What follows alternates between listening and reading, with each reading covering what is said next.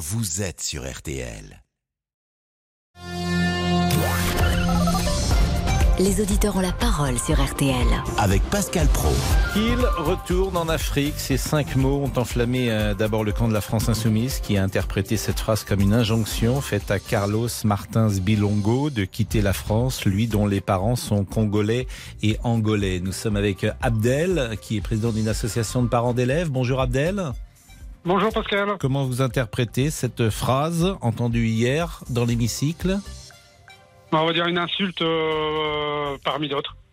Eh bien, on va développer avec vous cette idée et rappeler les titres avec Céline. Cette phrase, euh, cette phrase justement qui a embrasé à l'Assemblée euh, nationale et qui euh, continue aujourd'hui manifestation actuellement des insoumis devant l'Assemblée au lendemain donc des propos du député RN Grégoire de Fournas accusé de racisme. Vous le disiez Pascal par une grande partie de l'hémicycle. Le bureau de l'Assemblée se réunira à 14h30 pour décider d'une éventuelle sanction. Le député RN lui a prévenu, il ne démissionnera pas. Les obsèques de Justine ce matin dans la plus stricte intimité à Toréac dans le Lot, près de deux semaines après le meurtre de cette jeune mère de famille après une soirée en boîte de nuit à Brive-la-Gaillarde. Lucas, le jeune de 21 ans qui a reconnu l'avoir tué, est lui en détention provisoire.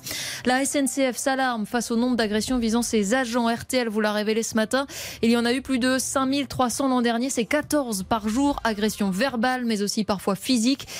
Euh, la SNCF lance donc une grande campagne de sensibilisation sur le sujet. Le temps à présent cet après-midi avec vous, euh, Valérie euh, Quintin mettez un pull. Oui, c'est ça, peut-être deux par endroit. Parce que 11 degrés à Besançon au moment le plus torride de l'après-midi, ça peut mériter deux pulls.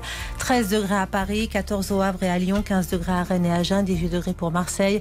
Un temps assez couvert dans l'Est, le Massif central et euh, le Sud-Ouest avec des pluies assez abondantes dans la partie Est, de la neige en montagne à moyenne altitude, notamment sur les Pyrénées. On va avoir une bonne couche de neige d'ici la fin de la journée. On aura du gros temps en Corse ce soir avec de grosses averses orageuses. Et ce climat va continuer comme ça un petit peu tout le week-end avec une succession de dégradations qui vont traverser le pays d'ouest en est, de la neige en moyenne montagne, des températures qui vont rester à peu près dans le même état pour les journées de samedi et dimanche, températures qui repartiront à la hausse la semaine prochaine, dès lundi. Et ce qui est intéressant, Valérie, c'est que vous imaginez une route du Rhum perturbée oui. avec un gros temps à Saint-Malo. Au départ, ça risque d'être pendant 24 heures. Il y a une grosse, grosse dépression en Atlantique et franchement, il va y avoir beaucoup de vent, une grosse houle, des grosses vagues. J'ai bien peur qu'il y ait un peu de casse. J'espère pas d'ailleurs euh, au moment du départ. Oui. On rappelle justement que le départ c'est dimanche mm. à Saint-Malo. Les 138 skippers s'élanceront mm. euh, vers la Guadeloupe. Mais c'est une information évidemment importante. Merci euh, Valérie. On va vous retrouver tout le week-end et avec le retour de Stéphane Carpentier également, qui n'était pas là la semaine dernière, qui était en vacances, bien mérité selon la formule. Merci à Céline. Bon week-end à vous. Bien mérité aussi ou pas bah, et, comment Ah, et comment Et vous serez là de nouveau la semaine euh, prochaine. Et puis à, Tom Després qui était là. Tom Lefebvre. Tom Lefebvre. C'est Thomas Després. Thomas Després mélange. Thomas Després est entré en studio. C'est vendredi. Euh, Thomas Després est entré dans le studio, bien sûr, et Tom Lefebvre qui a été à la rédaction en chef toute la semaine. Merci à lui, merci à lui, euh, merci à lui, ça bien évidemment. C'est compliqué cette heure si vous restez à l'antenne, Pascal. Vous voulez pas rester, Céline Et si vous voulez rester avec moi, d'abord, ça me ferait plaisir. On animerait tous les deux jusqu'à 14h30. Il est 13h03. Les auditeurs ont la parole. Pascal Pro sur RTL. Je salue donc Thomas Després du service politique qui nous expliquera le fonctionnement du bureau de l'Assemblée nationale qui me paraît euh, une justice un peu politique, forcément, puisqu'il n'y a que euh, des députés dans ce bureau politique et le Rassemblement national étant en inférieur. Euh, il sera très certainement euh, sanctionné. Euh. On, le verra tout à l'heure. C'est peut-être une justice politique parlementaire, mais en tout cas, c'est hmm. la seule justice qui s'applique pour ces faits-là, parce que le député, à l'intérieur de l'hémicycle, on le verra hmm. peut-être, peut dire ce qu'il veut au nom de la loi. Il ne hmm. sera jamais condamné pour ça. Mais nous sommes d'accord que dans ce bureau et ceux qui vont prendre une sanction tout à l'heure, ce sont des députés. Ce sont des députés, tout à fait. Et qui sont représentatifs de l'Assemblée nationale, donc le Rassemblement national étant minorité est en minorité, mais il a tout de même au moins les deux vice-présidents du Rassemblement national qui y siègent. Alors Abdel, euh, donc qui est président d'une association de parents d'élèves, euh, qu'est-ce qui vous a choqué et en quoi trouvez-vous la phrase qu'il retourne en Afrique raciste, Abdel? Oui. Alors euh, déjà, Pascal, excusez-moi, je vais peut-être passer par une petite dédicace tout d'abord pour simplement féliciter les habitants des Copons qui se battent pour un cochon euh, vietnamien pour qu'il puisse rester en vie aux abords de, de la ville. Mm.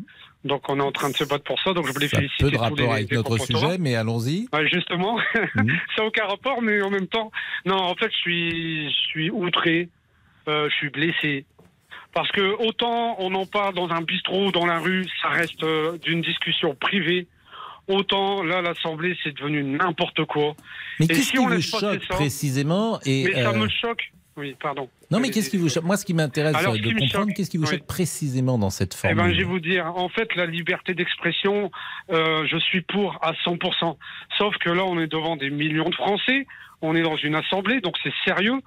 Euh, vous avez une personne de couleur noire qui prend la parole pour un sujet important, donc je parle bien du sujet, pas de sa couleur, et vous avez une autre personne qui, devant des millions de Français, non seulement insulte donc, on va dire ce député, c'est grave, mais il se dit en plus, non, j'insulte pas les députés, j'ai insulté le, le bateau ou les migrants, c'est encore pire. Mais C'est encore pire. Mais, mais vous trouvez que c'est une insulte, par exemple, de proposer que le bateau qui euh, a des migrants à bord retourne en Afrique Alors, quand on parle d'un sujet d'immigration et qu'on parle de l'immigration, ça ne me choque pas.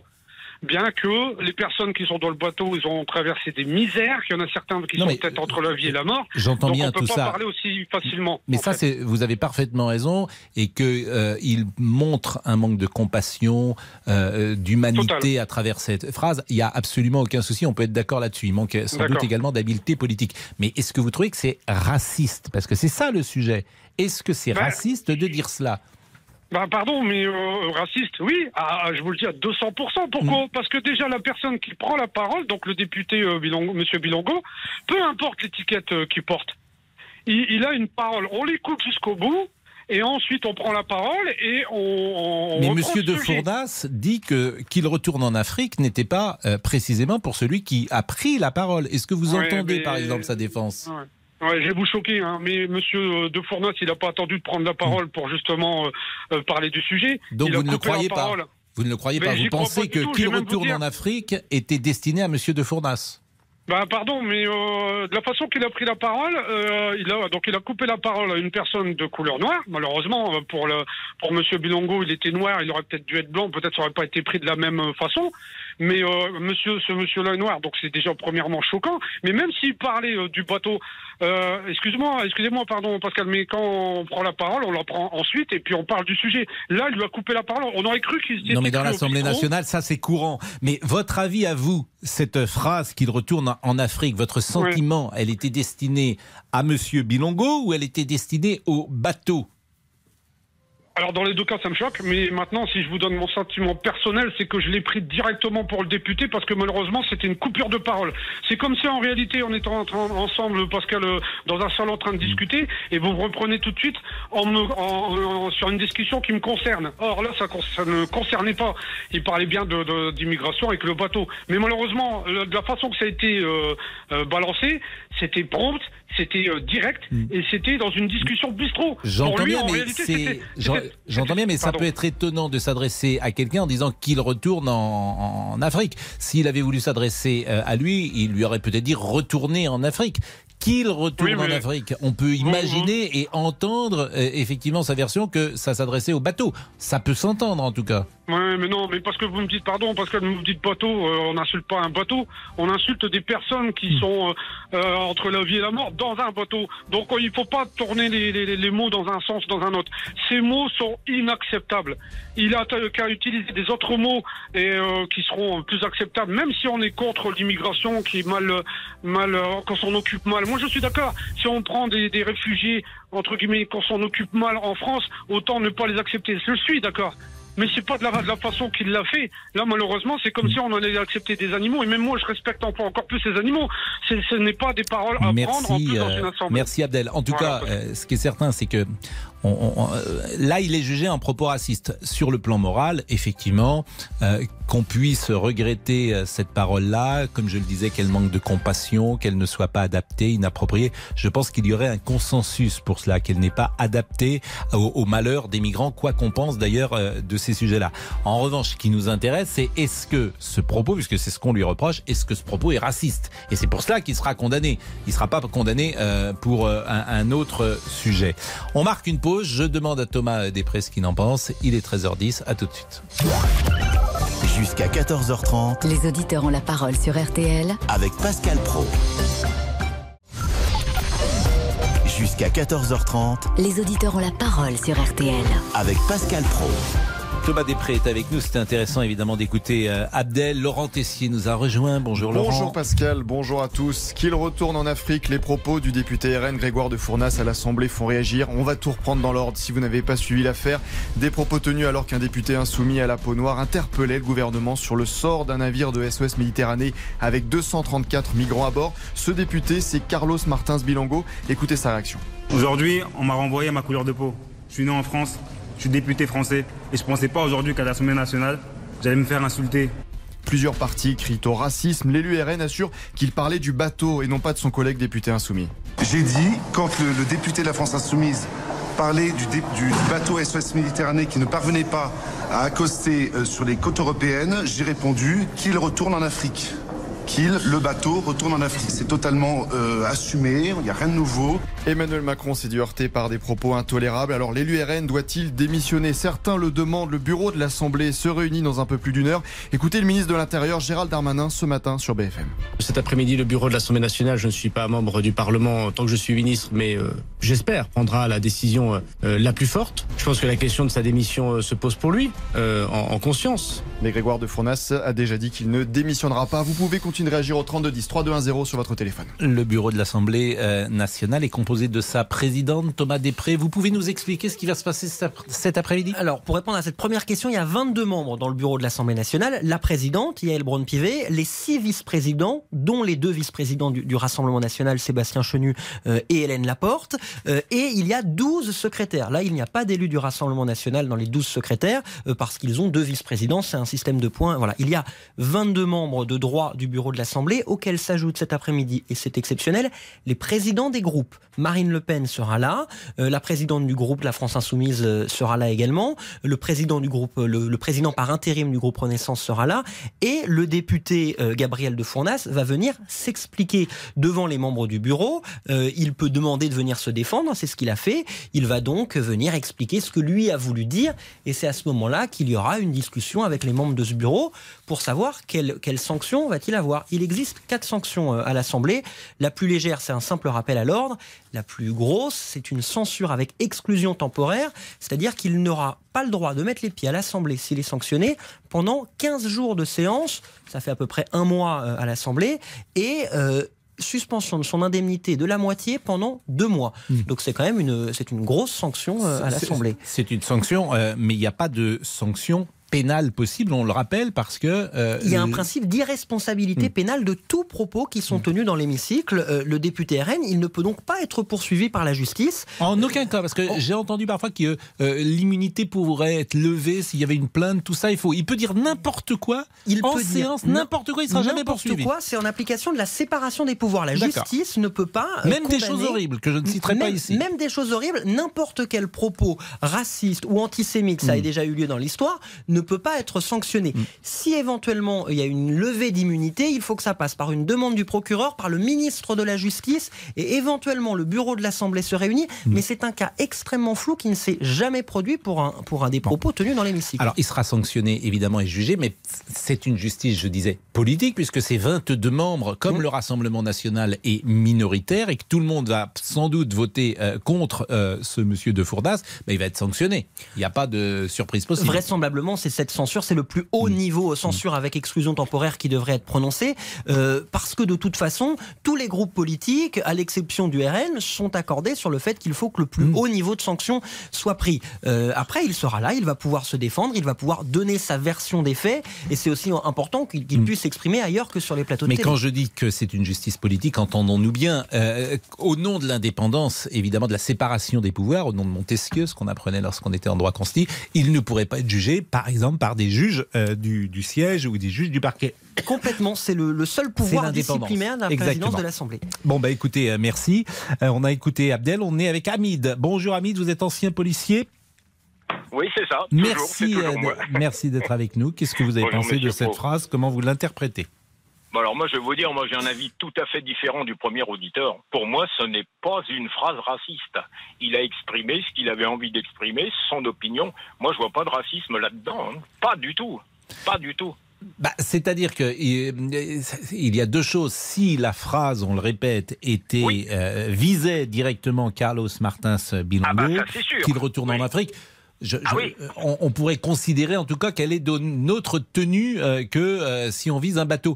Mais c'est Ah bah, très, tout à fait d'accord avec vous. Ça, c'est sûr. c'est très compliqué parce que si on dit à quelqu'un retourne en Italie, est-ce que c'est raciste? Retourne en Afrique, Voilà. est-ce que c'est euh, raciste? Retourne en Amérique, est-ce que c'est raciste? Vous voyez, on entre dans des sujets qui sont quand même assez délicats.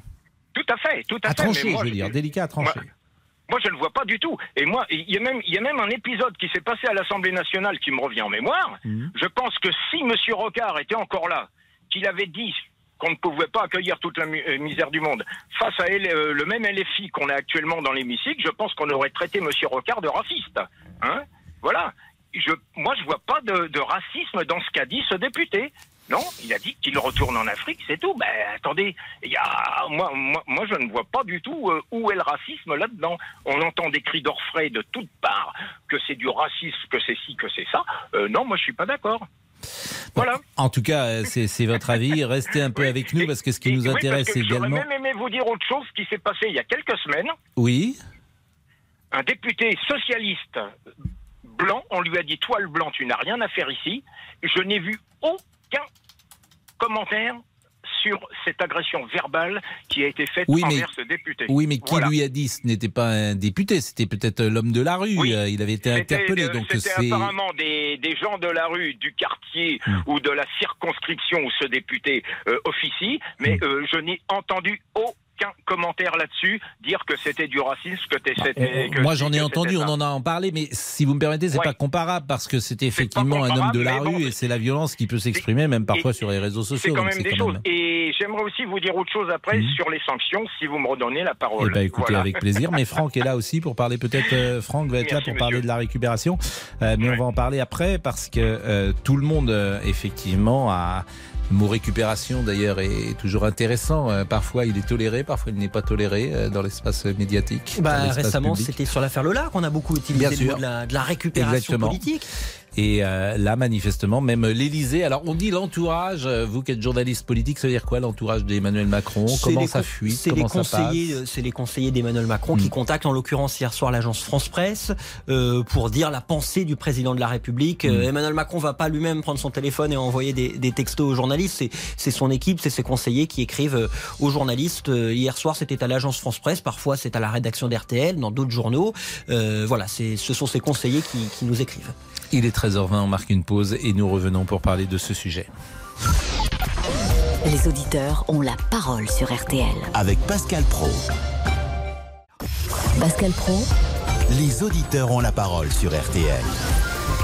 Il est 12h22, il est même 13h22 parce que Le tout passe. augmente et Laurent Ah oui. Tessier est là. Vous avez la parole jusqu'à 14h30. C'est une information RTL révélée ce matin par Arnaud Touche. Les violences envers les agents SNCF ont augmenté 9% un an. Incroyable. La SNCF tire la sonnette d'alarme pour la première fois. Oui, elle a 14 raison. agressions verbales ou physiques par jour. Tous les métiers sont concernés. Guichetier, contrôleur. C'est le cas d'Isabelle qui contrôle dans les TER à Dijon. Alors moi, c'est euh, quelqu'un à qui j'ai demandé le titre de transport, qui avait un abonnement mais qui avait dépassé son trajet, et à qui j'ai fait la remarque en disant mais euh, vous êtes au-delà de votre trajet. Bah, il s'est mis debout, il a tapé euh, bah, sur moi, il a tapé sur mon collègue, il a tapé sur le train. Et du coup, il y a des insultes aussi? Ah les insultes, oui. Alors les putes, les salopes, les je vais t'enculer, je vais te retrouver. on en entend tous les jours, tous les jours, tous les jours. Et une grande campagne est lancée par la SNCF pour sensibiliser le grand public et alerter. Alors vous travaillez justement à la SNCF, vous avez été victime de violences, venez témoigner dans l'émission. Un seul numéro, le 32 10 3210. Il est donc 13h23. Nous sommes avec Franck sur le thème et Thomas Després va pouvoir donner son avis sur le thème de la récupération qui peut exister ou pas. Franck, bonjour. Vous êtes infirmier, vous habitez Nice. Qu'en pensez-vous ah ben Moi, c'est purement de la récupération politique du groupe LFI. Euh, là, je vais défendre le député RN parce que moi, je suis, je, je tiendrais le même discours si j'avais été à sa place devant les micros. Pour moi, il parlait bien d'un bateau et qu'il ne parlait pas euh, à son collègue député. Moi, je me dis, si le député avait été d'une autre couleur de peau, d'une autre origine, est-ce que la polémique aurait pris autant d'ampleur? Parce que il n'insultait pas son collègue député et les filles ne sait plus quoi dire, ne, soit, ne sait plus quoi faire. Il y a toujours entre la théorie et la pratique euh, entre le fond et la forme, franchement, euh, on a eu on a eu Sandrine Rousseau, on a eu d'autres députés LFI, mais non, pour moi, c'est purement de la récupération politique parce qu'ils ne savent plus quoi dire, ils pas, ils ne savent pas quoi proposer. Mais pour moi, euh, le député RN, qui pourtant mes opinions politiques ne sont pas du tout Rassemblement National, euh, pour moi, euh, il a, il a pas insulté son collègue député. Et si franchement, le bureau politique à 14h30 lui mettait une sanction, ou alors il, aurait dû démissionner, mais non, il y a d'autres députés avant lui qui ont fait des polémiques. Euh, Adrien Quatennens qui a levé la main, soi-disant sur son épouse, il y a une enquête, mais voilà, il n'a pas démissionné, alors que les autres groupes voulaient sa démission. Donc non, maintenant, euh, c'est tout ça pour ça. Il n'y a pas du tout, c'est de la pure, pure récupération politique de En tout cas, en tout cas, Jean-Luc Mélenchon est en train de s'exprimer. Il est à place du Palais Bourbon en ce moment. C'est une manifestation euh, en soutien. Thomas Després qui a commencé il y a une dizaine de minutes. Et on entend davantage Jean-Luc Mélenchon, manifestement, que Monsieur Bilongo, que Monsieur Martins Bilongo. je rappelle qui est que, présent, hein, qui est exactement, qui est à, côté, de lui. Mais je rappelle que Jean-Luc Mélenchon n'est plus député. Non, Jean-Luc Mélenchon n'est plus député. Mais c'est lui qui a la parole. Mais là où je vous rejoins, c'est que oui, il y a de la récupération politique, mais on ne va quand même pas découvrir que nos hommes politiques font de la politique. Hmm. Oui, de la part de la France insoumise, du groupe Renaissance, il y a de la récupération. De la même manière qu'il y a eu euh, pour un drame euh, encore plus horrible, euh, qui était l'assassinat de cette petite Lola, de la récupération politique de la part des amis d'Éric Zemmour ou, de, ou, de, des proches de Marine Le Pen. ils font de la politique et bien évidemment que tout le monde guettait la première erreur à l'Assemblée nationale de Marine Le Pen. Euh, elle n'en avait pas fait pendant quatre mois ou quasiment pas, demandant à ses députés euh, clairement de se tenir à carreau, euh, interdisant même à, certains de prendre la parole. Hein. Il n'y avait que quelques figures à l'Assemblée qui Oui, alors ça, ça se dit également de manière off que Marine Le Pen verrouille tout et qu'elle a peur parfois de certaines prises de parole de ses députés qui ne sont pas forcément très expérimentés. Bah, Souvenez-vous, le doyen d'âge de l'Assemblée, qui était un député RN, qui a ouvert la séance, la première séance à l'Assemblée nationale, hmm. avait tenu des propos plus que controversés sur euh, la guerre d'Algérie, hmm. se disant euh, presque nostalgique de la hmm. période où l'Algérie était française. Hmm. Donc euh, Marine Le Pen, oui, elle contrôle tout, mais et elle, n'était pas présente pendant l'incident. Mais ça, et, et elle peut pas être là tout le temps. Mais oui, mais il y a peut-être un rapport de cause à effet. Si elle avait été présente, peut-être qu'elle installe un climat de vigilance plus grand lorsqu'elle est là. Ce qui est certain, c'est qu'il y en a autour d'elle que quelques-uns, une petite demi-douzaine, qui prennent la parole, qui existent. Le reste sont très discrets et on leur demande d'être très discret d'ailleurs. Jean-Luc Mélenchon est là. Euh, il vient de s'exprimer. Quoi, il n'est pas avec nous, bien évidemment, mais euh, il est sur la place du Palais Bourbon. Il vient de prendre la parole. Écoutons-le. Je plaide la sanction la plus sévère contre la personne qui s'est rendue coupable des propos racistes que nous avons entendus. Il faut que la peine soit proportionnée à l'acte. Et la proportion, c'est dehors Dehors Ils assumaient leur racisme. Ils rigolaient dans les couloirs. Ils faisaient des mauvaises plaisanteries. Ils sont ce qu'ils ont toujours été. Des racistes. Des fascistes. On est quand même dans une violence euh, rarement entendue sous la Ve République, euh, Thomas Després. Je viens d'entendre quand même des gens qui ont été euh, élus par le peuple français et vous avez un, leader important qui dit que ces députés sont des racistes, des fascistes. Hmm. J'ai rarement entendu cela euh, sous la Ve République. Vous avez plus d'expérience que la Ve République, euh, de la Ve République que moi, mais ce qui est certain. Je pensais que vous alliez dire que vous avez plus d'expérience que la Ve République. Là, j'ai eu très peur quand même. je me suis dit. je rappelle que c'est 1958. Vous, avez un peu plus. Vous avez un peu plus J'ai pas connu la quatrième et, Émile Loubet, je n'ai pas Vous en avez quand même un peu plus que moi. Mais euh, ce qui est certain, c'est qu'on atteint un hmm. niveau de violence, que ce soit dans l'hémicycle, avec des insultes à tout va, qui a rarement été vu, hmm. un niveau de tension qui a rarement été vu. Mais on Parce qu'il réclame une sanction qui n'existe pas. Qui n'existe pas. Il peut mieux être exclu euh, pendant 15 jours. Mais on verra, euh, si on veut, un peu plus tard, que mm. des insultes racistes dans l'hémicycle, en réalité, il y en a eu très très peu. Il n'y a que deux mm. cas dans l'histoire mm. récente. On pourra en parler. Eh bien voilà ce qu'on pouvait dire dans cette première demi-heure et on va continuer le débat avec euh, Pascal dans une seconde. La pause à tout de suite. Jusqu'à 14h30. Les auditeurs ont la parole sur RTL. 13h, 14h30. Les auditeurs ont la parole sur RTL. Avec Pascal Pro. Et Laurent Tessier. Une petite musique pour se détendre. Ce soir, je ne dors pas. Vous en parliez, Pascal, dans RT Midi, votre vie avec Céline Landreau. Le temps moyen du sommeil des Français est de 6h55.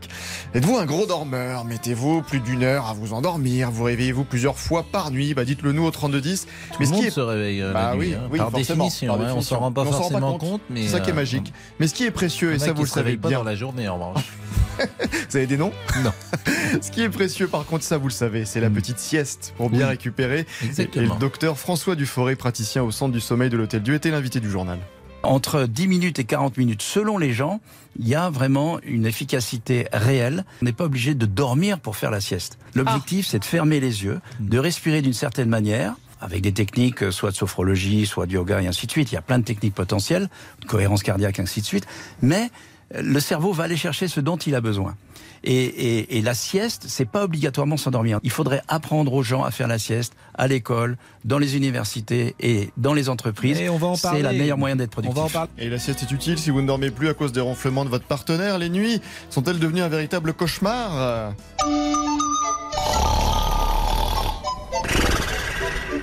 On l'a tous plus ou moins vécu. Venez témoigner dans l'émission au standard 32 10 3 2 0 sur votre téléphone. C'est joli, hein Enfin, sauf à 2h du matin.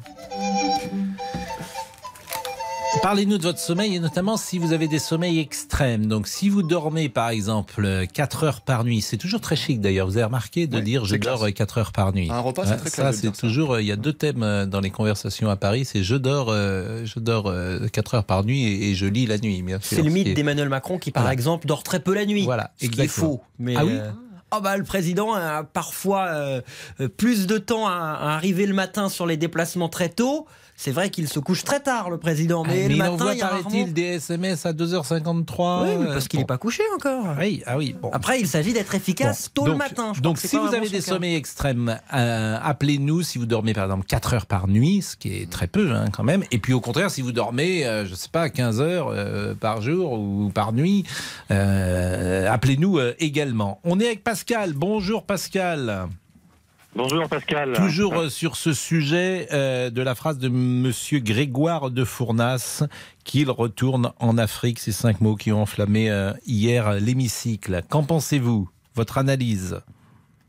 Ah, Moi je suis très attristé, j'ai très mal à notre démocratie parce que avec ce qu'on entend en ce moment et ce qu'on vit actuellement, pour moi c'est pas le comportement de, de, de, de député. Quoi. Je veux dire, la phrase est malvenue, elle n'est pas intelligente, ça c'est une certitude. Après, quand euh, ça parte dans de telles euh, disproportions, c'est n'importe quoi. Franchement, c'est n'importe quoi. Donc euh, que ces gens de LFI déjà s'écoutent un petit peu parler, et après on, verra un peu les choses. Mais là, franchement, il n'y a pas lieu de monter euh, autant en mayonnaise les affaires. quoi. Bah, il y, a, y, a, lieu de monter quand on fait de la politique, c'est ce que disait très bien Thomas Després, c'est-à-dire que tu utilises euh, euh, une erreur de l'adversaire pour t'en servir et effectivement lui donner peut-être un, un, écho supérieur à ce que ça vaut. Mais depuis la nuit des temps en politique, ça se passe comme ça, Pascal oui, c'est clair, mais là, je veux dire, depuis quelque temps, tout le monde, on pense tous à peu près la même chose. En tant que Français, on se sent plus représenté par des députés qui, il y a plus de classe, il y a, il y a voilà, pour moi. euh, C'est-à-dire que vous n'avez pas voté, euh, vous n'avez pas voté en juin Si, dernier si. Si, si, si, C'est indiscret mais, de vous demander pour qui là- vous avez voté? Vous n'êtes pas obligé de répondre. Non, hein. non, non, après, euh, bah, pas ni pour l'un ni pour l'autre. Hein, euh, euh, voilà, C'est-à-dire que vous n'avez pas voté pour un- les extrêmes, c'est ce que vous voulez dire? Non, non, C'est ce non, que je comprends. C'est ça. Donc vous n'avez pas voté pour la NUPS et vous n'avez pas voté pour le Rassemblement national. Non, non, à une époque, j'aurais plutôt été euh, pour les gens du, du euh, socialiste, quoi. Mm. Mais aujourd'hui, euh, a pour moi, il y a, Bah, y ils a sont plus dans la rien, NUPS, euh, il y en a plus. Bah Si, oui, non, mais, ils sont dans la NUPS. Oui, mais pff, ils, ils sont, ils sont obsolètes, ils représentent plus, euh, ils représentent plus du tout, ils défendent plus du tout ce qu'ils devraient défendre, ils représentent personne. Euh, pour moi, c'est une bande de bobos qui sont là pour eux et c'est tout. Après, les extrêmes, bah, je viens d'entendre Monsieur Mélenchon, Mm. mais c'est pitoyable. C'est pitoyable, c'est un appel à la révolte. C'est quoi il cherche quoi cet homme-là? Euh, c'est pas ce que veulent les Français aujourd'hui. Les difficultés, elles sont multiples la, vie est compliquée. euh, les gens attendent autre chose que ça. Euh, la phrase malheureuse de ce député RN, euh, oui, pour moi c'est stupide. Il aurait mieux fait de s'abstenir. Mais je pense que c'est pas vraiment ce qu'il a voulu dire. Je pense que je suis plutôt d'accord dans le sens où après, comme vous dites, on aurait dit euh, ça serait pour l'Italie, ça serait pour autre chose. Ça aurait pas pris une telle ampleur. Malheureusement, voilà. Mais Non, mais c'est très intéressant de vous écouter, euh, Pascal. Je vais vous dire pourquoi, et Thomas peut-être se fait la même euh, réflexion. Euh, ça fait maintenant quand même euh, quasiment 24 heures qu'on est euh, sur ce sujet. Euh, là, une manifestation a été mise en place. Il y a des problèmes en France quand même XXL, des problèmes de pouvoir Oui. d'achat, des problèmes parfois de sécurité, mais de pouvoir d'achat principalement.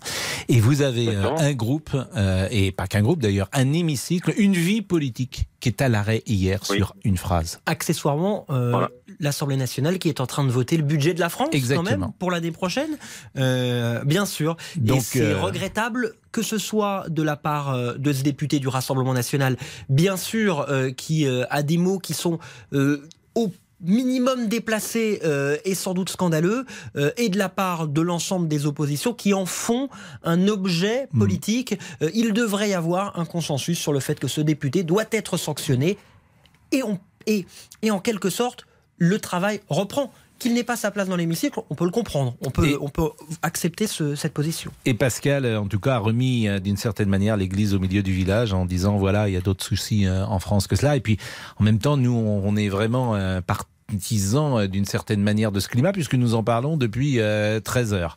Euh, merci. Mais oui, euh, Pa- bah oui, bah oui, mais c'est toujours la même chose. Euh, Est-ce qu'on doit Non, en parler, après, ne pas pas- en parler Pascal, je vous coupe deux secondes parce que je voulais aller euh, vers Monsieur Boubouk euh, que nous n'avons pas en- encore entendu aujourd'hui, Monsieur Olivier Guénec. Bonjour Pascal et bonjour à tous. Et euh, c'est un sujet pour le moment dramatique, mais on essaiera d'avoir un peu plus de légèreté tout à l'heure. D'abord parce que c'est vendredi, et ensuite parce qu'il y a un sujet quasiment qui vous concerne. Est-ce que vous vous souvenez de votre premier amour, de votre Bien premier sûr, on en parlera tout à l'heure. On en parlera bien sûr tout à l'heure, parce qu'on essaye euh, quelque chose de plus léger. C'est vendredi à partir de 14h. Parlons, euh, parlons d'amour. En attendant, sur ce sujet, Pascal, beaucoup de commentaires sur la page et notamment celui d'Elisabeth qui est choquée. Ce qui me choque le plus, c'est le fait que les députés insoumis mettent en avant la couleur de peau du député.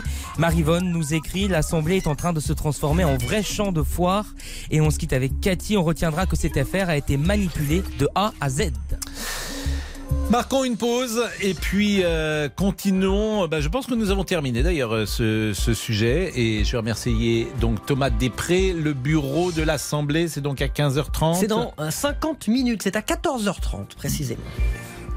C'est à huis clos, si j'ose C'est dire. à huis clos entre les, les membres. Alors, euh, vous savez, on va essayer. hein. Il y a C'est pas- 22 membres, donc il y a c'est pas 22. télévisé. Il y a 22 Euh. membres, donc 22 possibilités de Bon. de- d'avoir des informations. On vous Autant tiendra au sur un terrain de football.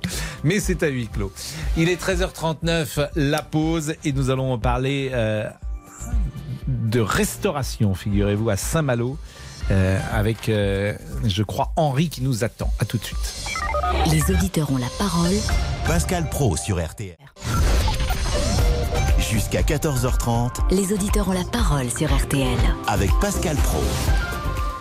Et Laurent Tessier. Les températures sont en baisse. Avez-vous allumé le chauffage? Attendez-vous encore un peu? Avec l'augmentation des prix de l'énergie, allez-vous attendre le plus tard possible? Car beaucoup de foyers euh, n'ont pas allumé encore leur radiateur et entre se chauffer ou bien manger, certains ont choisi comme Jennifer. Elle vit à Lens avec ses quatre enfants. Je rallumerai pas le chauffage tant qu'on peut mettre des pulls, euh, des couvertures et tout ça. euh, on fera ça. Bon, on n'a pas le choix. C'est soit euh, on mange normalement et bien, on enlève le chauffage.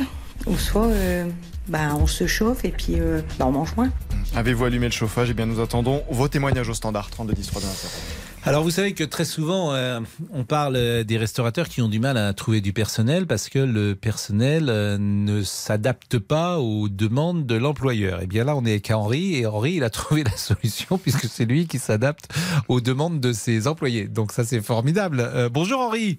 Oui, bonjour Pascal. Ah non mais ça c'est absolument formidable. Vous êtes le patron rêvé, Henri. Ah ben je ne sais pas, mais moi j'en ai beaucoup rêvé et puis ben voilà. Alors vous habitez Saint-Malo, vous êtes restaurateur. Euh, oui. Pour euh, votre restaurant, euh, c'est combien de personnes, combien de couverts dans votre restaurant ah ben, C'est une grande brasserie, c'est la taverne à Saint-Malo, la taverne mmh. Table de Caractère. Il y a 192 couverts. Ah oui, quand même. places assises. Donc, ouais, c'est une vraie brasserie. Quoi. Ouvert du lundi au dimanche oui, 365 jours par an, ouvert 7 jours sur 7, il euh, n'y a pas de problème. Même le soir de Noël ou le 31 décembre, et vous servez jusqu'à quelle heure? Oh, ça dépend, parce que nous, nous ne sommes pas intramuros dans les remparts, donc on est à côté de la gare, donc on ferme vers 22h30, 23h ou plus tard. La dernière, ah vous fermez, pas la dernière commande, vous fermez Non, la dernière commande à 22h30, 23h. D'accord. Euh, bon, combien, alors là par exemple, il est 13h44, vous êtes en plein service, j'imagine? Oui. Combien de personnes vous employez euh, aujourd'hui euh, Aujourd'hui, ils doivent être à 8 en salle et 8 en cuisine, donc 16 euh, personnes. Bon, et les gens donc, qui sont en train de travailler en ce moment, ce vendredi, c'est précisément des gens qui ont demandé de travailler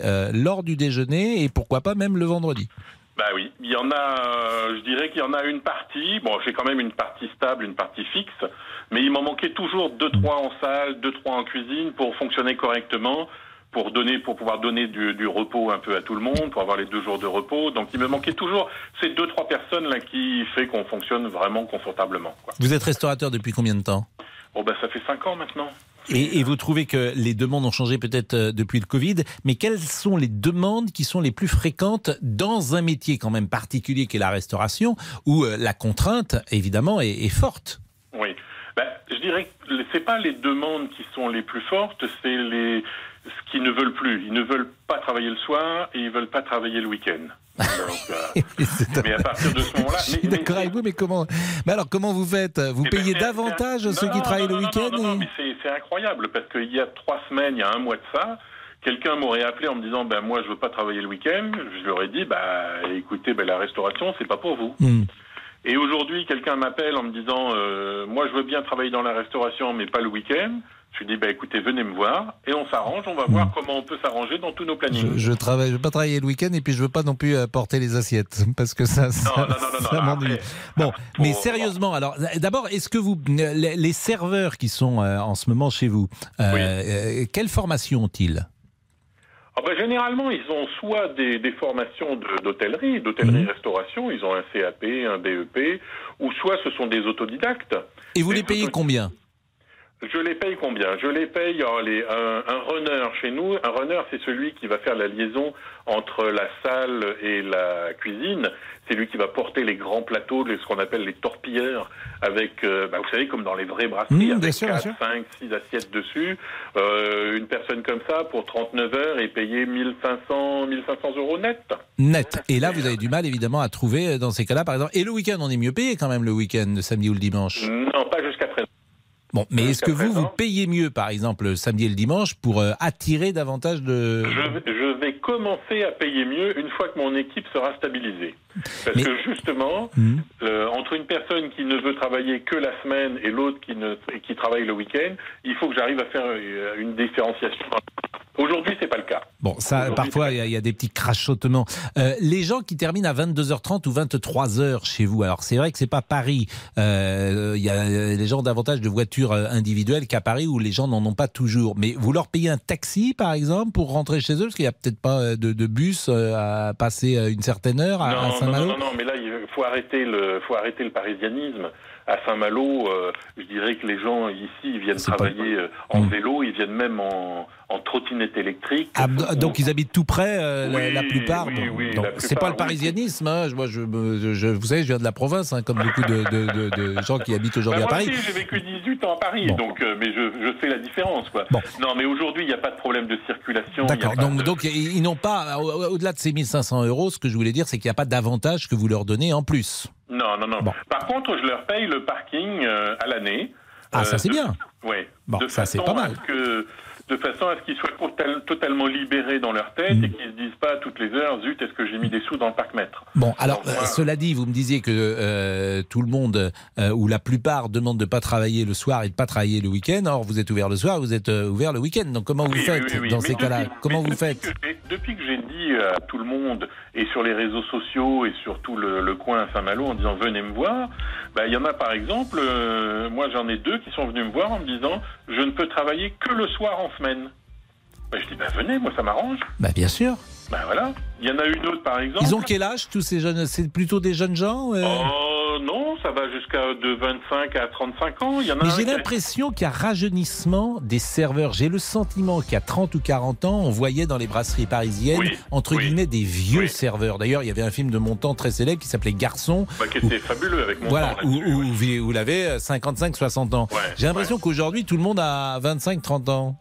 Mais voire oui, parce plus que- jeune. Parce que à partir du moment où les, les personnes arrivent à 30-35 ans, ils commencent à avoir une vie de famille avec des enfants et Mhm. ils veulent une vie de famille. Or la restauration c'est un peu plus difficile quand même. Après il faut vraiment avoir le sacerdoce et l'amour du métier quoi. Hein.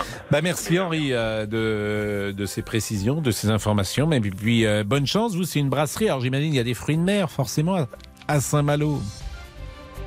Là on est en plein service et c'est c'est un peu de la folie là ce week-end puisque le départ a lieu euh, dimanche. Bah bien sûr, mais les À fruits de mer, chez vous par exemple, les langoustines. Si Oui. je demande un buisson de langoustines, Oui. je vous le facturer combien pour que je vois si c'est cher ou pas chez vous Oh, bah, non mais arrêtez parce que là vous allez vous allez tomber de votre chaise. Là. Pourquoi Ah bah, et c'est pas cher Ah bah non c'est pas cher. C'est combien le buisson de langoustine C'est pour 10 langoustines, 10 belles langoustines. Oui. C'est à 18,90 euros. Euh, Oui, quoi, c'est pas, c'est pas donné, mais c'est vrai que. euh, Vous rigolez C'est à combien à Paris? C'est au moins à 35 ou 40 euros. Oui, à Paris, c'est difficile de trouver des langoustines, pour tout vous Ben dire. voilà. Et ils t'en donnent trois, et, Et nous, visiblement, elles sont arrivées. La taverne, la taverne, nous ici à Saint-Malo, on ne fait que des produits frais. Ouais. Et, euh, La sole, par exemple, la sole, elle est. à- on ne fait pas de sol. Vous faites je pas de n'ai sol. Je n'ai pas encore de d'équipe euh, Pour faire de professionnelle pour lever les filets de sol en D'accord, mais vous faites c'est pas de. rêve. que les petites coquilles. Saint-Jacques, coquilles Saint-Jacques, combien? Ah Le oui, les coquilles Saint-Jacques, je crois qu'elles sont à 16,90. C'est 16,90. une- Oui, effectivement, à Paris, c'est un peu plus cher. Ah bah oui, mais c'est une brochette de Saint-Jacques avec un risotto aux herbes. Oui. C'est euh, superbe, superbe. Bah, écoutez, il est 13h50. euh, Ça nous donne faim, en tout cas. Bah, ça donne faim Eh parce ben, que moi, nous, n'avons pas déjeuné. Vous savez que nous n'avons pas déjeuné quand nous faisons cette émission. Nous Eh ben, déjeunons moi après. plus. Moi non plus. Ah oui. Là, On je déjeune avant d'ailleurs. euh, On déjeune avant ou après A priori, a priori, on déjeune avant Alors le service. personnel, lui, déjeune avant. Bien sûr, ouais, on déjeune avant le Mais moi, déjeuner à 11h, j'arrive pas. Et, Bon. euh, donc moi, je mange le après le de 11h. Merci Henri, merci beaucoup. Merci vraiment beaucoup. Vous aimez les fruits de mer, euh, Damien J'adore ça, Pascal. Eh oui, enfin, j'ai envie de dire, qui n'aime pas ça? Vous aimez quoi dans les fruits de mer? À tous les fruits de mer. Alors, pas- je suis pas difficile. Le, le- le crabe, par exemple, c'est très, Très- complet. C'est oui, mais très bon. Mais c'est très bon. Mais, alors, c'est long à mets- décortiquer. Ben voilà, c'est ce que j'allais vous dire. Le crabe. euh, le, le- Qu'est-ce que vous aimez, Monsieur Boubouk, vous, comme, euh, comme Oula. fruits de mer? Ah, J'ai un peu de mal, j'ai l'impression à chaque fois qu'ils vont se réveiller dans l'assiette. Alors j'ai toujours peur de ça. Non mais franchement, Ah oui, oui, ils vont vous je sais pas s'ils sont vraiment vivants ou morts, j'arrive pas à déterminer. Alors je ne touche pas. Est-ce que vous savez euh, une langoustine vivante quelle, euh, quelle couleur elle est? Est-ce que vous le savez? Euh, vivante? Oui. Hum, grisâtre, non? Et oui, elle est grisâtre. Ah, bah, vous voyez? Je suis un vrai pêcheur. Eh oui. Eh, Ah, bah, je mettais les bottes, moi. Alors, on pêche Il est 13h51, la pause, à tout de suite. Pascal Pro, les auditeurs ont la parole sur RTL. Jusqu'à 14h30 Les auditeurs ont la parole sur RTL. avec Pascal Pro. Je dis toujours la vérité aux auditeurs. Anaïs Bouton vient d'entrer dans ce studio et euh, Tessier et moi, on a pris une volée.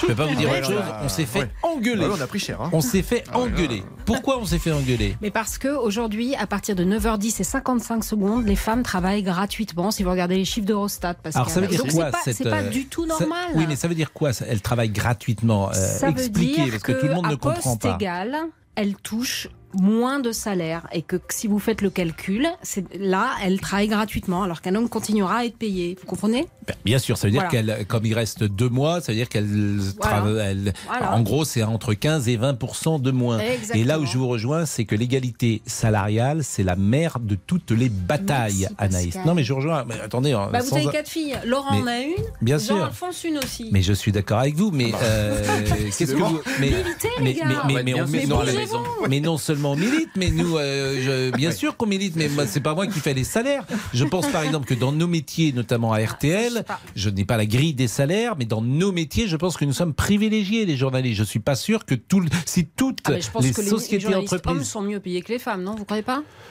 Je, n'en- je n'en suis pas sûr. Je n'en suis pas sûr. Je pense que euh, je- vraiment, pas, je- franchement, mais comme j'ai pas. pas, d'éléments, euh, Ouais. je, je peux pas vous dire. Ce qui est sûr, c'est qu'il y a plus d'hommes aujourd'hui, souvent, qui dirigent encore des grands médias plus que de, de- de- de femmes. Ouais. Donc, euh, dans la hiérarchie, ils sont peut-être aujourd'hui encore, pour quelques années ou quelques mois encore, privilégiés.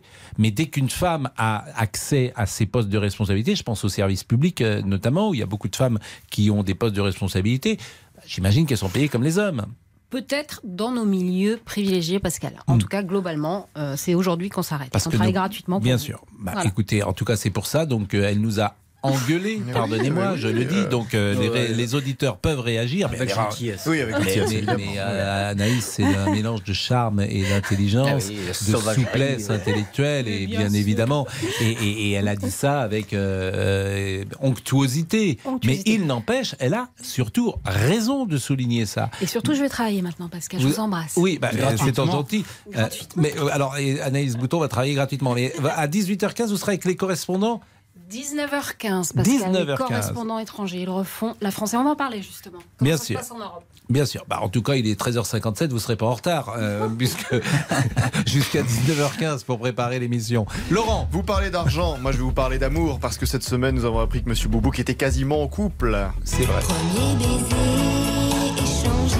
Édition spéciale jour historique. On s'est embrassé, Pascal. Et oui, oui, oui, oui, avec Manon. Mais vous vous êtes embrassé, embrassé Ah bah oui, oui, oui, Pascal. Embrassé oui. sur la bouche Bah oui, Pascal, quand même. Non Sur la joue. Et on est, on est qu'au stade du baiser. Exactement. Il n'y a pas eu. euh, Première étape, voilà. Il n'y a pas eu. Il n'y a pas eu. Non, non, Non, non, il y a non, pas eu. non, non, Il y a il y a pas- pour il y a l'instant pas- le, le- Pour le le moment, il y a pas. exactement. Pour le moment, il n'y a pas. Alors, ça nous a donné une idée. Vous souvenez-vous de votre premier petit copain, votre Tout première petite copine, votre premier amour de jeunesse qui était Êtes-vous toujours en contact? Peut-être que vous vous êtes mariés. Eh bien, racontez-nous Ah, au c'est rare, ça, 3210. quand même. Quelqu'un qui se serait marié avec son premier amour, je veux dire le premier flirt. Le premier flirt? Moins de deux personnes mariées sur dix ont passé la bague au doigt de leur premier amour. Mais je trouve que c'est énorme, Déjà, moi, c'est deux beaucoup, hein. personnes. Parce que si c'est vraiment la le premier baiser, le premier euh, bisou, ça laisse euh, notre ami euh, Jean-Alphonse Richard de marbre. Oui, oui, oui. Non. Hmm. Comment ça va Donc en même temps, quand vous pouvez parler, hein, vous avez le droit. Bonjour. Bonjour, mon cher Pascal. Comment ça va Ça va très bien. L'heure du crime, vois ça se finit bien. généralement pas aussi bien qu'un premier baiser. Ça dépend, oui. Ça, ça- ça peut, non, non, non, il y a des, non, parce qu'il y a, y des affaires à élucider, il y a des, il y a, il y a des fins qui sont euh, où la justice passe euh, de, de façon euh, très limpide, donc ça, ça fait plutôt plaisir. Euh, si je vous dis, vous avez bien le bonjour d'Albert. Pensez à qui Ah, je pense à Albert, je ne connais pas 50, je pense à Albert, non pas Albert de Monaco. Non, euh, non, il est pas dans l'heure du crime. Euh, enfin, en tout cas, pas jusque là. non, Albert Spaggiari. Ah, Albert Spaggiari, Ah, bah, j'étais pas loin Ah oui, géographiquement. bah, vous étiez, oui, Nice-Monaco. 1976 Exactement, l'été 76. Le casse de Nice, euh, Société Générale, hein, 30 millions, l'équivalent de 30 millions d'euros qui ont disparu, 337 coffres ouverts. Alors, ben, comment cet homme a-t-il pu euh, imaginer tout ça? Est-ce que c'est vraiment lui le cerveau? Comment est-ce qu'il a pu s'évader euh, du cabinet du juge niçois? Comment est-il resté aussi longtemps en cavale? Et que cherchait-on vraiment dans ces coffres? Est-ce que c'était seulement l'argent qu'on cherchait? Ah, c'est la question qu'on va se poser aujourd'hui, avec notamment euh, Patrick Mahé, le patron de Paris Match. qui Ah, il sera là, ouais, qui- euh qui, sera avec nous, parce que Match sort un formidable bouquin sur les faits divers, et donc on parlera de tout ça. Voilà. La pause et le JT, en tout cas le rappel des titres avec Agnès Bonfillon. Retrouvez toute l'actualité en un clic sur RTL.fr. RTL. Il est 14h02.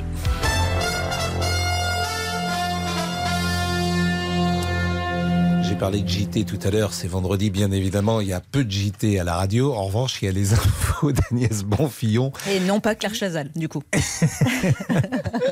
les trois infos à retenir, chère Agnès. Euh, Jean-Luc Mélenchon plaide pour la sanction la plus sévère à l'égard de Grégoire de Fournas. C'est notre première information. Grégoire de Fournas, député du Rassemblement national, qui hier, en plein hémicycle, alors qu'un élu de la France insoumise parlait de la situation des migrants en Méditerranée, a lancé qu'il retourne en Afrique. Grégoire de Fournas affirme qu'il parlait du bateau, non pas de son collègue. Ce dernier est persuadé du contraire. Il y a une heure, un rassemblement de soutien a eu lieu à l'Assemblée nationale.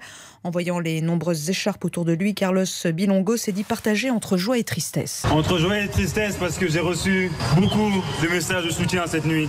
Entre joie et tristesse de voir tous ces visages ici solidaires avec moi. Ces écharpes toutes ces personnes, ces drapeaux français, ces hommes et ces femmes, pour apporter un soutien à moi, Carlos Bilongo, mais aussi à l'ensemble des personnes qui se sentent continuellement visées par des insultes racistes. Le bureau extraordinaire de l'Assemblée nationale doit se réunir dans moins d'une demi-heure maintenant pour décider des suites à donner à ces euh, propos. Notre deuxième information, ce sont les obsèques de Justine. Elles ont eu lieu à Toriac dans le Lot ce matin. La famille de la jeune femme de 20 ans, tuée dans la nuit du 22 au 23 octobre dernier, a souhaité que la presse soit tenue à l'écart de la cérémonie. Le village a donc été bouclé par la gendarmerie pour respecter cette stricte intimité. Après le rachat de Twitter en début de semaine, Elon Musk s'apprête à réduire de façon drastique ses équipes. Troisième information, les effectifs vont être divisés par deux peu importe la méthode, les salariés du réseau social vont savoir dans quelques heures via un mail s'ils sont virés ou pas. La météo. La météo pour demain, évidemment, petite journée d'accalmie avec des averses de plus en plus rares et un retour progressif d'éclaircies. À prévoir du soleil et du vent en Méditerranée, mais va arriver très vite une nouvelle perturbation pluvieuse et venteuse par la Manche. Les courses, pas de résultats aujourd'hui puisqu'elles ont lieu en nocturne à Vincennes. Je vous redonne les pronostics de Dominique Cordier. Le 4, le 2, le 5, le 6, l'As, le 15 et le 7, dernière minute, le 6, Far West du Rib. Restez avec nous si vous voulez Agnès parce que nous allons à partir de ce vendredi euh, continuer notre euh, expérience moi sans tabac que nous avons commencé euh, mardi hein, c'était avec Cyprien. mardi premier. mardi. Puisque Cyprien est un journaliste de la rédaction et le 1er novembre c'était le mardi 1er novembre il a décidé de faire l'expérience hein, du mois sans tabac. En fait vous allez arrêter. C'est pas le, le, but c'est que vous repreniez pas le 1er décembre. C'est le but. C'est le c'est une expérience mais c'est le but. Bon donc là nous en sommes à J plus 3 et 14 heures. Voilà. Je compte les heures. Combien de minutes Alors précisément 5. Bon, alors comment euh, ça se passe? Est-ce que vous avez le sentiment d'avoir fait le plus dur? Le plus dur, je, je, je pense pas encore. Je, je, les premiers jours étaient un peu compliqués parce que, euh, comme j'expliquais euh, mardi, il y a des cigarettes de, de réflexe d'habitude et euh, c'est les plus durs à, à gommer. Euh, mais euh, malgré tout, il y a des moments où en fait on, on oublie un peu l'envie de fumer. Il y a d'autres moments où on est un peu tendu, où on a envie de s'aérer ou, ou, de penser à autre chose, où en fait on, a envie d'allumer une cigarette. Voilà. Pour l'instant, j'ai réussi à. Vous fumez combien de cigarettes par jour? Je fumais, on va dire, entre 8 et 10 cigarettes par jour en fonction euh, si je pas énorme. Vous avez quel âge, Cyprien J'ai 30 ans. Vous fumiez depuis combien de temps Depuis euh, 15 ans, j'ai commencé ma première cigarette. Alors je fumais pas autant à l'époque, mmh. mais euh, c'est 8 10 cigarettes, ça restait raisonnable. Mais est-ce que par exemple vous vous sentez déjà mieux euh, Est-ce que vous avez Je suis allé courir hier, euh, avant-hier, mmh. pour faire une petite expérience et j'ai un peu mieux respiré. Ah, vraiment? Oui, parce qu'en en fait, on va pas se mentir, quand on fume régulièrement et surtout quand on fait une, deux grosses soirées où on fume beaucoup, on, derrière, quand on court, on a le sentiment d'avoir les poumons un peu pleins, un peu lourds. Les grosses soirées où vous fumez beaucoup, c'est combien de cigarettes? Ouais, C'est paquet? un, Ça peut être un paquet. Oui. Hmm. Agnès? J'ai une petite question. Quelle est la cigarette qui te manque le plus? Je pense que c'est celle après le repas. Mmh. Hier soir, j'ai fait un premier dîner avec un petit verre de, un petit verre d'alcool mmh. pour accompagner le dîner. Et je pense qu'à la fin de ce dîner-là, j'avoue que ça a été assez tentant d'allumer une cigarette. Donc on va se euh, donner rendez-vous chaque euh, vendredi. vendredi, ouais. Vous n'êtes pas plus irritable? J'ai pas l'impression, il faut demander à mes collègues. Ouais, ça, c'est ce qu'il euh, dit, hein, oui. Ah, bon, Oui, c'est ce qu'il dit, ça. Vous dormez, vous dormez de la même manière. Je dors de la même manière. Après, plus personne de me dit bonjour dans les, dans les couloirs, donc peut-être que.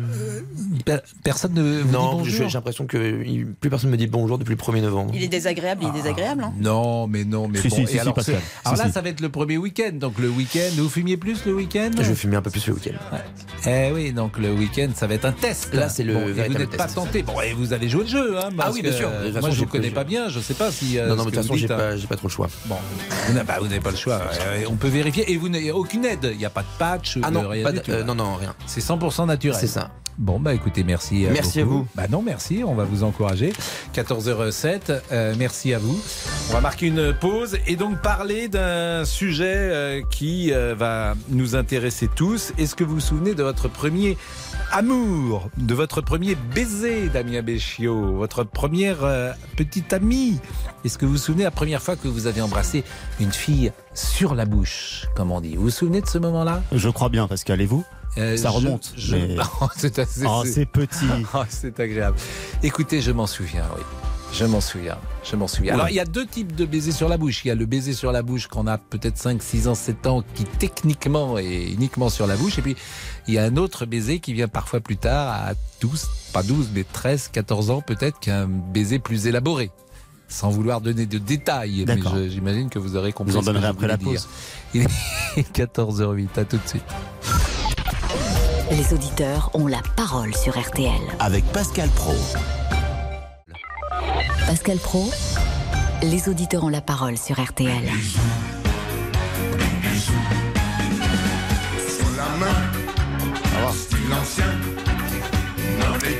Bon, Laurent Tessier, c'est un sujet euh, qui va intéresser tout le monde, un sujet du vendredi, un sujet léger. Est-ce que vous vous souvenez de votre premier amour, de votre premier baiser? Votre premier copain de votre première petite copine, nous attendons dès maintenant vos témoignages au 3210. Juste en attendant, c'est vendredi, c'est le retour de l'info.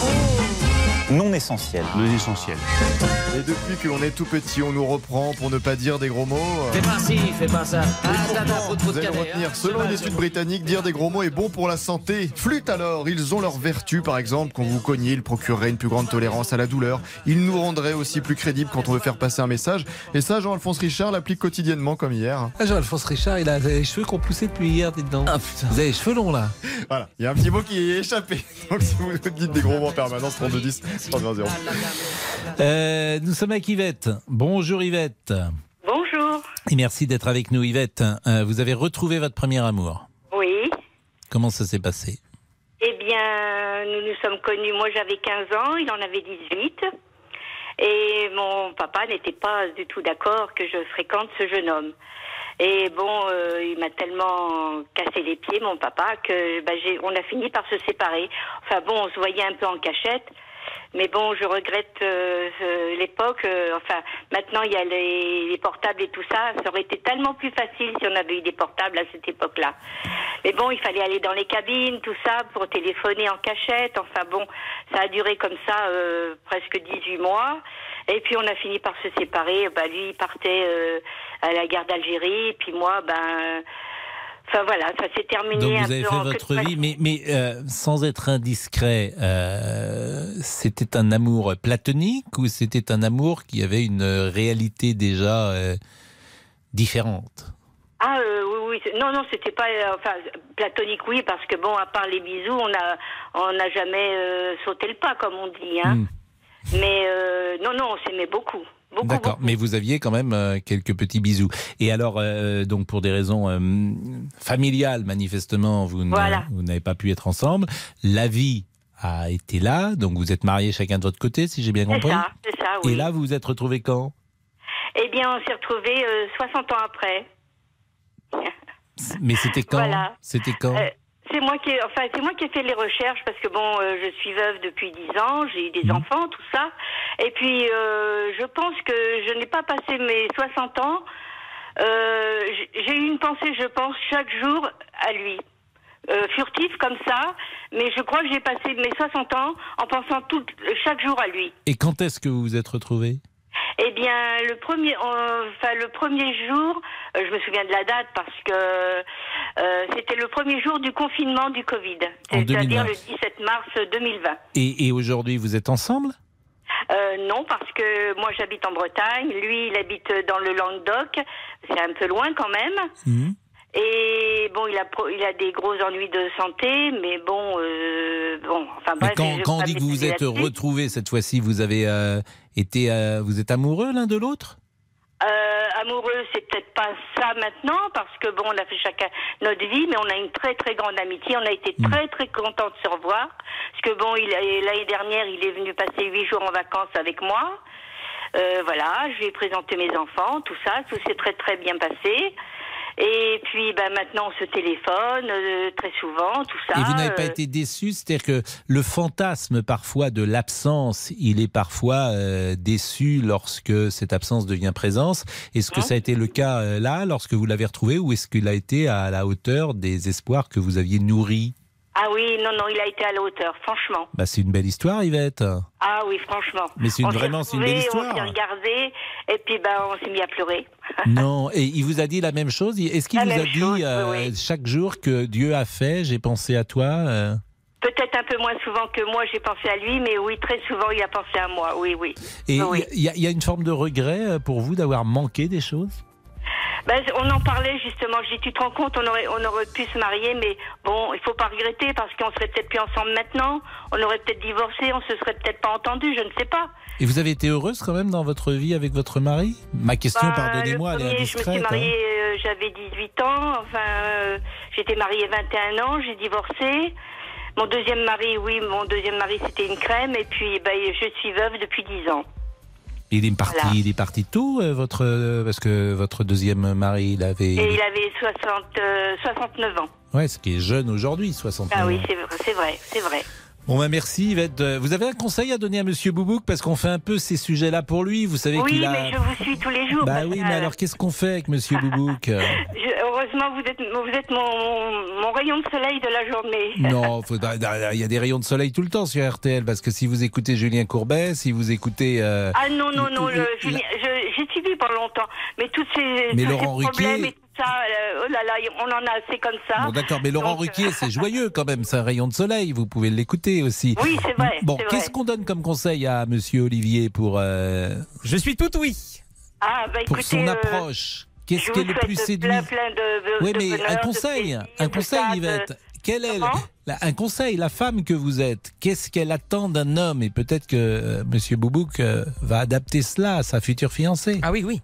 Ah, bah écoutez, euh, beau- euh, de la gentillesse surtout. Ah. Eh ben, oui, écoutez, oui. voilà, Euh, faut être gentil. très gentil. Je suis d'accord, faut être gentil. C'est quoi et puis être de temps en temps, un petit bouquet de fleurs, ça fait pas de mal quand Voilà. même. Et puis un petit. Une un petite petit- pensée, un petit mot, un petit mot d'amour tous les jours, c'est bien Exactement. quand même. Un petit Et moi, je d'amour. dis toujours, ne jamais s'endormir en, se- en étant fâché, parce Mm. qu'on ne sait pas ce qui peut arriver le lendemain. Ah oui, surtout, ça, ne c'est tout- vrai. surtout, faut se réconcilier tous les jours C'est si vrai. on a un problème, Bien sûr. parce qu'on ne sait pas ce que, de, de ce que demain sera fait. Eh, voilà, ah, bah, Yvette est sage. Oui, bah oui, c'est vrai. Non, mais je note. Pascal, je note. Soyez gentil. Un, un petit peu, euh, un petit banque quand même, c'est pas inutile. Oui, bah, c'est ce que j'ai compris, oui. de temps en temps pour les cadeaux. J'ai plus perdu d'argent que je n'en ai gagné hein, dans toutes ces histoires. Mais bon. Donc ça c'est important aussi.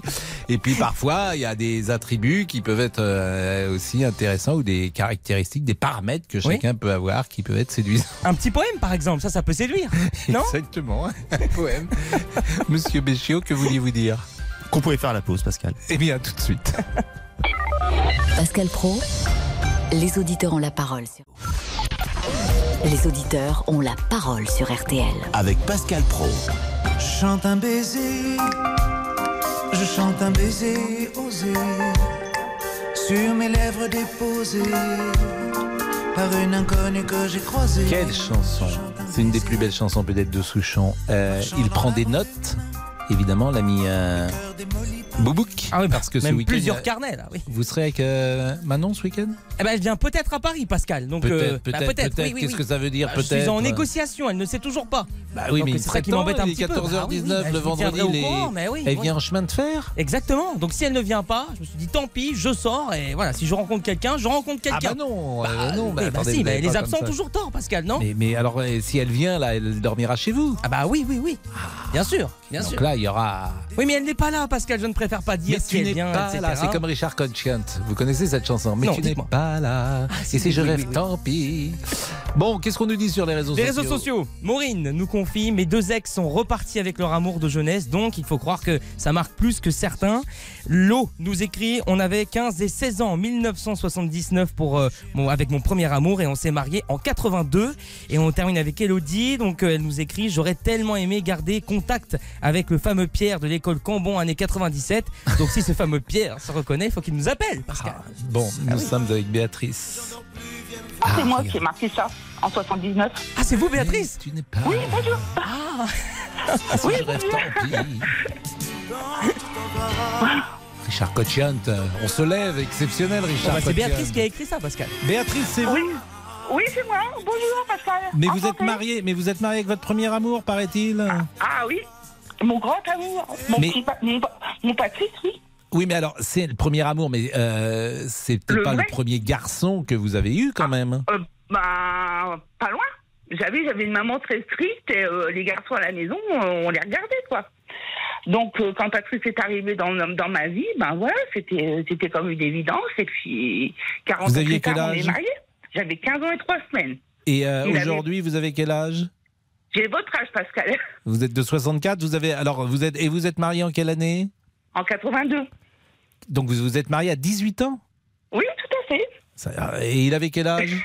Il avait, il avait, il avait 19 ans. Vous êtes marié jeune. Ouais, oui, tout à fait. On Et- a construit ensemble. Et, et vous avez fait combien d'enfants? Deux. Deux, Deux. beaux, gros- deux beaux enfants. Qui sont nés en quelle année? 86 et 89. Et vous diriez que votre couple traverse comme ça 40 ans de, de vie sans Ah nuages? oui, on a eu des hauts, on a eu des bas, comme tout le monde. Mhm. Mais euh, voilà. Mais quand on vous dites des hauts et des bas, est-ce qu'à un moment vous avez été proche de la rupture? Euh, oui. Ah quand même. Oui, ça, on va, oui, oui, ben, ça, on va pas se mentir, mais. Mhm. euh, Et c'était pour quelle raison? Oh, je sais plus. Ah oui, bon, bah, Mais alors, ça devait pas être voilà. très important. Non, Bon. ça devait pas être très Et important. qu'est-ce que vous aimez a- chez euh, votre... Il s'appelle Pierre, hein Oui, Il chez Patrice. Qu'est-ce que vous aimez chez Il Patrice tout.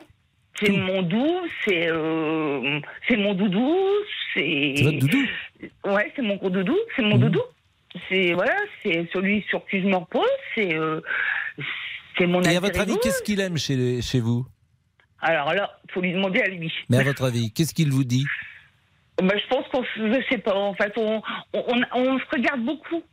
On Il y a beaucoup de choses dans le regard et, et je pense qu'on n'a pas besoin de beaucoup de mots pour se, pour se dire les choses. C'est tout. Mais vos enfants, par exemple, ils doivent être très heureux d'avoir un couple comme ça, un peu fusionnel Ah, et qui s'aime, on parce que les enfants, ils adorent ça quand les couples, quand les parents Tout sont à ensemble. À tel point qu'on a un petit groupe sur Messenger qui s'appelle Juste nous. Mhm. Ça veut dire c'est juste nous quatre. On se partage plein de choses, on se dit les choses. Euh, Patrice n'est pas très réseaux sociaux et pas très internet. Moi, je suis beaucoup, mais on s'envoie Bah, des photos parce que voilà. Bravo et- Béatrice. et on- Moi, je suis content euh, parce que l'amour, c'est bien. Et puis, c'est tellement difficile parfois de, de réussir une vie à deux que vous, vous y Oui. arrivez. Donc, c'est parfait. Ben, on y est arrivé et, et voilà, et on vient de fêter nos 40 ans de mariage euh, il y a quelques jours. Ah oui, euh, mais vous pouvez battre des records parce que vous êtes parti tôt. hein, 40 ans de mariage à 58 ans. euh, Ah ouais Franchement, c'est c'est bravo. Béatrice, c'est l'heure du débrief. Monsieur Tessier. C'est moi. 13h, 14h30. Les auditeurs ont la parole sur RTL. C'est l'heure du débrief de l'émission par Laurent Tessier. Qu'il retourne en Afrique, les propos du député RN Grégoire de Fournas à l'Assemblée font réagir. Des propos tenus alors que le député insoumis Carlos Martins Bilongo interpellait le gouvernement sur le navire de SOS Méditerranée avec 234 migrants à bord. L'élu RN assure qu'il parlait du bateau, pas de son collègue député qui est à la peau noire. Abdel n'y croit pas. Je l'ai pris directement pour le député parce que malheureusement c'était une coupure de parole. C'était euh, direct et c'était dans une discussion bistrot. On n'insulte pas un bateau, on insulte des personnes qui sont euh, euh, entre la vie et la mort dans un bateau. Donc il ne faut pas tourner les, les- les mots dans un sens, dans un autre. Ces mots sont inacceptables. Mais Hamid a un avis totalement opposé, ces mots ne l'ont pas choqué. Pour moi, ce n'est pas une phrase raciste. Il a exprimé ce qu'il avait envie d'exprimer, son opinion. Moi, je vois pas de racisme là-dedans. hein. Pas du tout. Et vous savez, dans l'émission, nous adorons les petites visites de nos collègues. Aujourd'hui, Thomas Després du service politique de RTL est venu nous voir et il sait vous flatter, Pascal, ça c'est sûr. J'ai rarement entendu cela euh, sous la Ve République. Vous avez plus d'expérience que la 5 République, euh, de la 5 République que moi, mais ce qui est Je certain. pensais que vous alliez dire que j'avais plus d'expérience que la 5 J'ai eu peur, République. Pascal. Là, j'ai j'ai eu très peur quand même. Non, je non, me suis dit. vous Enfin, avez je rappelle que c'est sou- 1958. le Vous avez un peu plus. cinquième Vous avez un peu. Rien ne va plus à RTL et c'est pour ça que notre patron va sûrement prendre une décision radicale. Figurez-vous que Régis Ravanas, le PDG d'RTL, est présent dans ses studios et euh, je pense qu'il écoute attentivement et qu'il va recommander à tout le monde désormais de faire la sieste l'après-midi. Ah, vive la sieste, une mesure déjà appliquée même depuis très longtemps par Pascal Pro. Bah, c'est ce que je fais. euh, Tous les jours avant l'émission. non, tous les pour, jours euh, avec vous pendant l'émission. Ah, mais ça, c'est c'est agréable. Merci, Pascal. C'est vendredi, c'est l'heure de chanter à la demande de notre présentateur. On devrait faire une émission de musique finalement avec C'est les ce qu'on fait auditeurs. tous les jours, vous savez. Hein. Non, mais les auditeurs, ils chanteraient leurs chansons, tout. Alors nous lançons officiellement un concours du meilleur chanteur entre l'émission RTL Petit Matin et les auditeurs ont la parole. Aïe, aïe, aïe, aïe. Qui aura le meilleur chanteur, la meilleure chanteuse dans son équipe Qui remportera le trophée entre nos deux émissions Alors ici à la mi-journée, nous avons envoyé un premier candidat, Monsieur Boubouk. Et je peux vous dire qu'il a tout donné. Ah oui, nous ne sortons pas tout de suite notre meilleur élément. Mais hier, RTL Petit Matin, avec Théo, assistant du réalisateur Hervé, a choisi une chanson à difficile. Même pas peur. Si vous voulez, je peux, je peux vous entonner un, un, un air d'opéra, par exemple les Noces de Figaro. Je sais pas si. On écoute. Ah bah, voilà. C'est ma euh, préférée, donc. voilà. Non più andrai farfarone amoroso, notte e giorno d'intorno girando, delle belle turbando il riposo, narcisetto adoncino d'amor, delle belle turbando Ah voilà, là vous voyez le niveau est très élevé. Alors chers amis de RTL Petit Matin, nous allons très vite répondre avec un duo Pascal Pro et Rafi. Il vient si près de moi. Pourtant, je ne sais pas comment l'aimer. Et dites-nous sur les réseaux sociaux, quel team préférez-vous? Qui est le meilleur chanteur RTL Petit Matin où les auditeurs ont la parole? En attendant, nous avons appris une terrible nouvelle sur Jean-Alphonse Richard. Et, euh, tout à l'heure, vous aviez une écharpe, là, vous l'avez plus? Oui, c'est trop Vous chaud. l'avez- Vous l'avez vendu C'est trop chaud. J'ai vendu, oui. Bah oui, il n'y a, pas de petit profit avec l'inflation. vous savez. Euh, Jean-Alphonse Richard qui n'a toujours pas son écharpe, un événement qui perturbe Pascal, qui ne sait plus s'il est en ce moment même à la radio ou à la télé. La pause et le JT. J'ai parlé de JT tout à l'heure, c'est vendredi bien évidemment, il y a peu de JT à la radio. En revanche, il y a les infos d'Agnès Bonfillon. Et non pas Claire Chazal, du coup. Allez, le débrief pour cette semaine, c'est terminé. On se quitte avec une chanson pour la vie Pascal.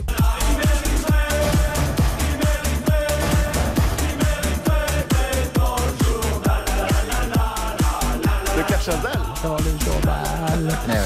J'ai vu que Patrick May, qui est une légende de ce métier, est avec vous. c'est le grand patron de Paris Match et il vient nous accompagner dans cette heure du crime où on va parler de Albert Spaggiari. Qui s'était le échappé. bonjour d'Albert, oui, du S'était échappé. premier étage, cabinet du juge Exactement, d'instruction, tombé sur une tombé- voiture, retombé sur une moto, extraordinaire. Les égouts du paradis. Exactement, Spaggiari, Nice. c'est l'histoire formidable de Spaggiari et il vient nous en parler, le patron de match, tout de suite, dans l'heure du crime. RTL. Bonjour, c'est Ophélie Meunier. Le journal inattendu sur RTL. Chaque samedi, retrouvons-nous pendant une heure en direct sur RTL à 12h30 pour le journal inattendu. Les informations du jour avec les reportages éclairants de la rédaction et un invité qui nous livre son regard sur l'actualité. Le journal inattendu, c'est tous les samedis en direct à 12h30 sur RTL. Vous avez manqué une émission? Retrouvez-la sur RTL.fr et l'application RTL.